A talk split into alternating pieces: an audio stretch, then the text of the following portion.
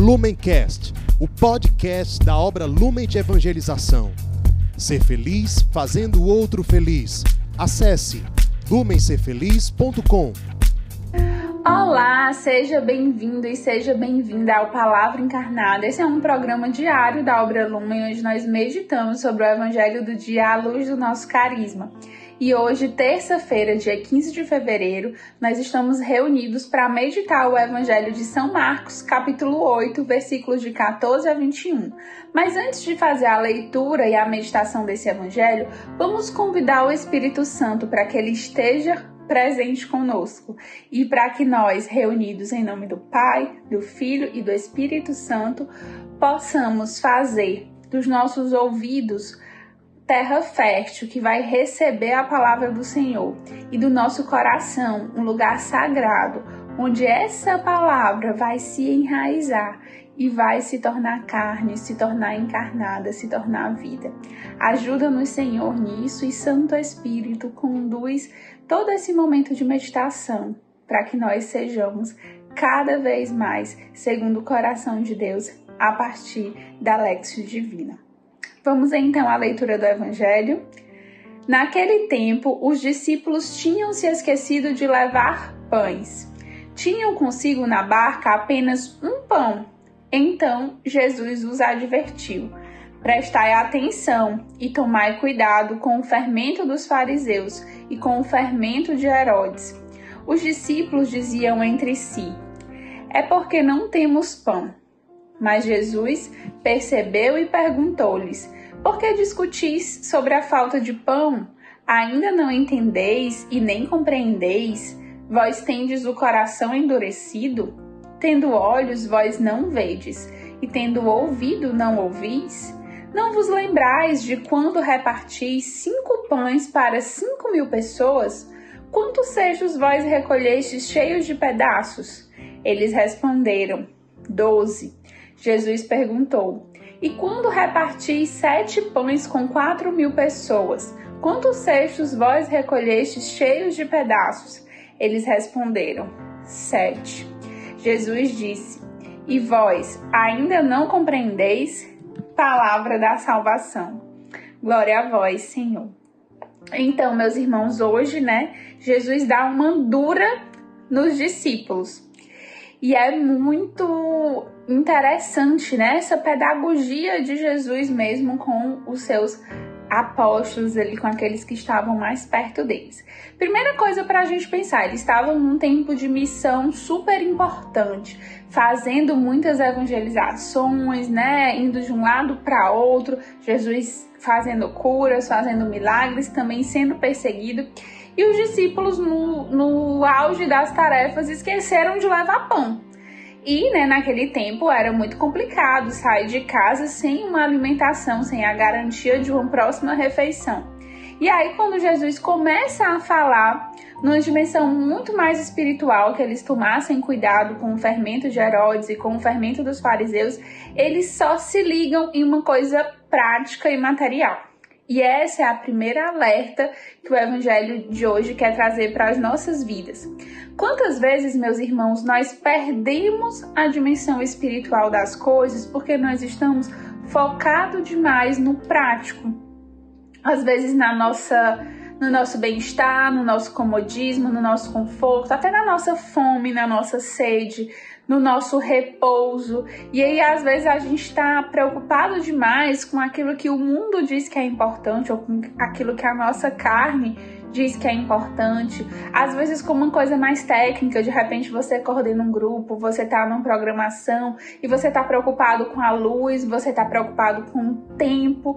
E não é que essas coisas não careçam de preocupação, a gente deve se preocupar com isso, mas quando esse tipo de preocupação faz com que a gente perca o proveito da dimensão espiritual, aí tá tudo errado. E é isso que aconteceu com os apóstolos hoje. Jesus estava querendo falar sobre uma coisa espiritual, querendo ensinar, e eles preocupados em terem falhado e não levar pão. Ou seja, uma preocupação da rotina prática do dia a dia que roubou a oportunidade de os discípulos estarem com Jesus e aproveitarem essa meditação e essa espiritualidade que Jesus traz. E aí Jesus fala, né? Vocês não estão vendo que eu multipliquei? Ele multiplicou e sobraram 12 cestos. Da outra vez ele multiplicou e sobraram 7. Sete é o número da perfeição. Doze tem a ver com a quantidade de tribos de Israel. Ou seja, Jesus estava provando ali a sua providência, estava mostrando quantos sinais ele já tinha feito. E parece que os discípulos, os apóstolos que estavam ali, eles viam os sinais, mas eles não entendiam a dimensão do milagre que estava por trás daquilo, né? Eles meio que, ah, Jesus faz isso, Jesus faz aquilo, mas perde a dimensão espiritual. Isso magoa, né, o coração de Jesus, deixa Jesus assim um pouco frustrado no sentido de aqueles que estavam perto dele acompanhando ainda não conseguiram perceber. E nós precisamos ficar muito atentos para que nós também não caiamos nesse problema, nesse pecado, né? nesse, nessa distração de se preocupar demais com o físico, com o alimento, com a estrutura e esquecermos o espiritual. É preciso zelar sim pelas, pelas estruturas, é preciso zelar sim pelo autocuidado, pelo cuidado com as pessoas, mas isso não pode roubar a dimensão espiritual das coisas, tá certo? Então, no seu próximo serviço, na próxima vez que você estiver na ativa, você vai sempre lembrar disso, até mesmo na sua rotina, no seu dia a dia, quando você estiver montando o seu cronograma do dia, você precisa pensar nisso. Coloque isso como uma meta para hoje. E Vamos então não perder o que Jesus queria falar na meditação espiritual de hoje, quando ele falou para eles terem cuidado com o fermento, né? Prestai atenção e tomai cuidado com o fermento dos fariseus e com o fermento de Herodes. O fermento é o que faz, né? O pão crescer, é o que é importante ali, é o que dá a vida ali daquela massa. E Jesus fala em dois fermentos que a gente não pode ter que é o fermento dos fariseus e o fermento de Herodes.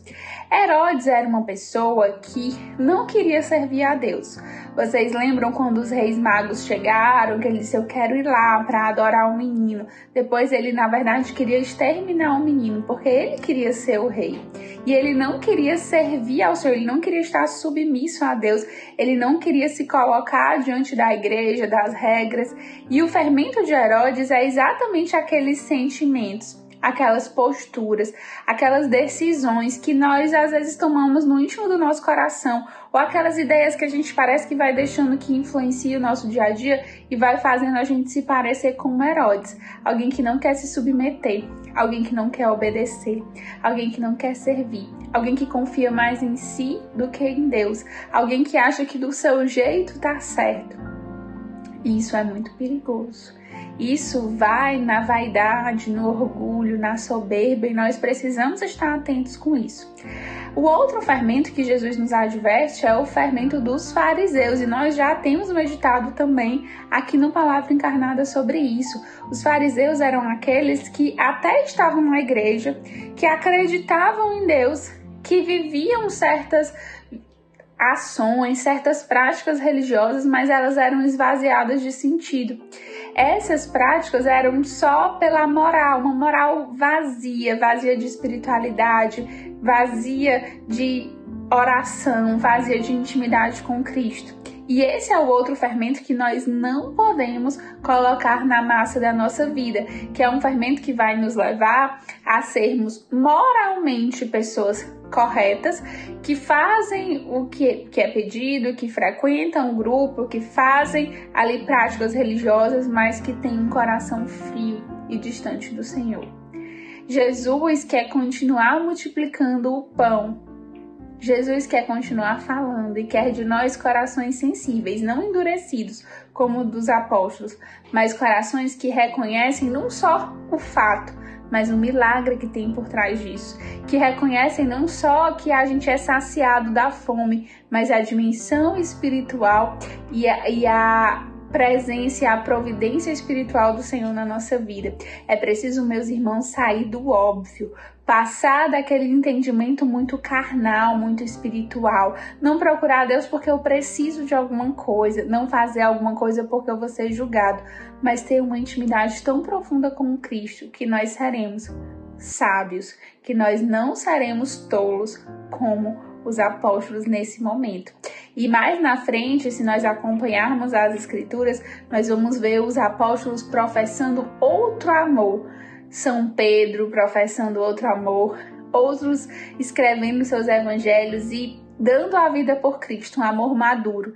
E é esse amor maduro que nós desejamos, que Nossa Senhora nos ajude a perseverarmos e a termos esse amor maduro, que ama o Cristo não pelo que recebe, mas que ama o Cristo porque não pode viver sem entregar sua vida a Ele. Que ela nos ajude a seguirmos nesse caminho. Lumencast, o podcast da obra Lumen de Evangelização. Ser feliz fazendo o outro feliz. Acesse lumencerfeliz.com.